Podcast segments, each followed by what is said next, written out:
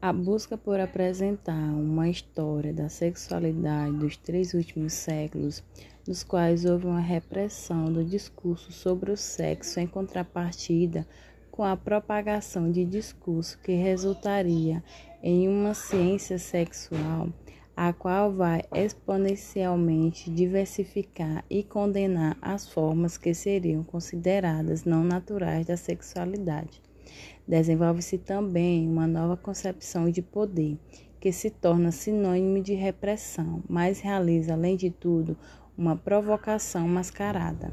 Ao final, se tem a tentativa de libertar o sexo ou da, ideia, ou da ideia de que fazemos o sexo de uma opressiva escravização social, mostrando que essa tentativa nada mais é do que um notável mecanismo de poder que objetiva nos prender em seu próprio pano. Em A Vontade de Saber, o pensamento Foucaultiano é mais amplo e geral em questão de elementos e questionamentos, nos dando uma visão da situação na qual suas ideias estão e quais direção elas poderão ou não tomar. Perpassa-se o discurso da sexualidade, então, pela proliferação e repressão, além de sua ligação com as relações de poder neste momento inaugural. Existem elementos tanto de uma visão arqueológica quanto de uma visão genealógica, como se tem referência aos primeiros e últimos escritos do filósofo francês, arqueólogo do saber do ano de 1969 e Microfísica do Poder do ano de 1979, respectivamente.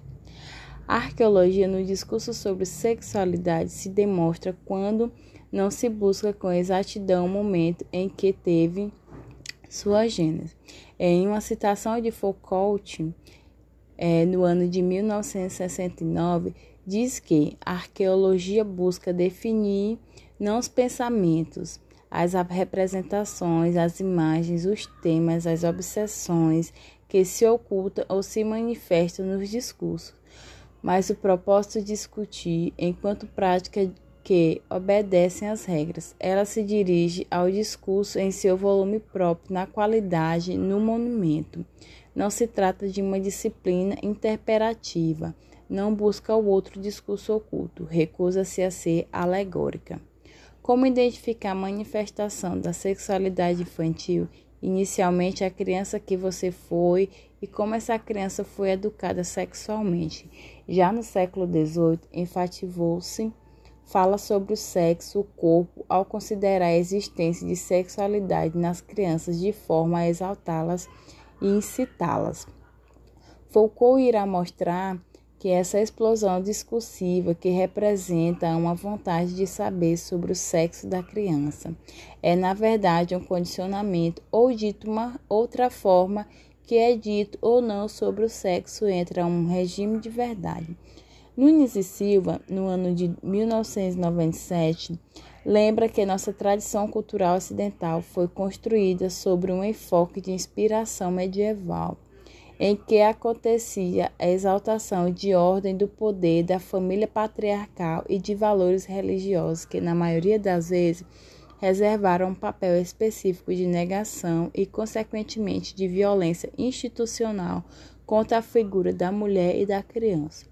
Em particular, os outros chegaram a denominar pejorativamente essa matriz colonial de escravocrata, por atribuir menor valor e reduzir a função social de mulheres e crianças, de idosos e de portadores de deficiência. Entra, por assim dizer, em uma rede muito complexa de poderes e saberes, nos quais se controla quem diz e o que diz, Foucault chega a compreender que essa vontade de saber é ao mesmo tempo uma vontade de não saber. Trata-se, portanto, da colocação exata do sexo em determinada formação de discurso, no discurso considerado verdadeiro, científico, proferido pelos especialistas do saber e que conduziu toda a educação das crianças na modernidade. A pedagogia moderna está inserida nesse contexto em que se esquadrinha o método se organiza o tempo e o espaço da forma mais produtiva e útil, for, é, mais se faz Isso, sobretudo, a partir de certa definição de infância, de certa classificação da criança no tempo, na cultura, na natureza, na natureza do ensino e na aprendizagem. E para buscar a superação desses viés repressores da sexualidade infantil, temos que aprofundar o conhecimento sobre a construção socio-histórico-cultural da vida humana, especialmente no que diz respeito à construção das concepções vigentes no senso comum sobre criança. Deve-se esse nosso ponto de partida para a construção de um paradigma emancipatório da sexualidade infantil. Lembro também que a formação sexual é mais forte durante ainda na adolescência. Vale citar que certamente todos têm forte lembrança de nossa adolescência, nela incluindo o período de puberdade. Além de contribuir para que os alunos vivam mais plenamente de uma maneira positiva e saudável.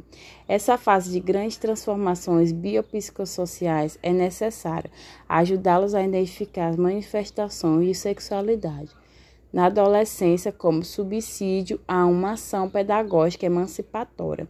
Tempo mágico de profundas descobertas da consciência expandida pelas infinitas possibilidades aparentes, como escreve Cecília Meirelles. A vida só é possível reinventada, e o adolescente crê na sua infinita possibilidade de reinventá-la.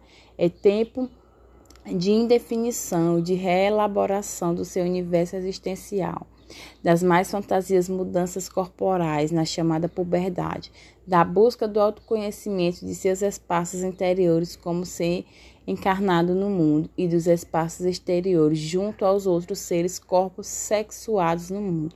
Não é, portanto, que a adolescência é apenas uma determinada faixa etária como suas mudanças biológicas, já que a idade e tempo são apenas pontos de referência, uma espécie de pano de fundo onde o fator social diz Cavalcante no ano de 1988.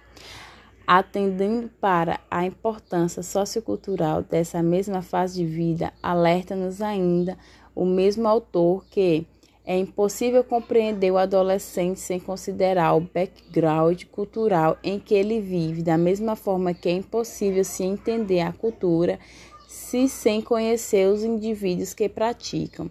A formação da identidade desses jovens e o desenvolvimento da sua autonomia são tarefas que devem ser trabalhadas e auxiliadas pela postura do adulto que se propõe a educá-los. O grau e a qualidade que os adolescentes conseguem atingir essas metas, a própria identidade e autonomia vai afetar a capacidade de vida saudável, inclusive na questão de saúde sexual.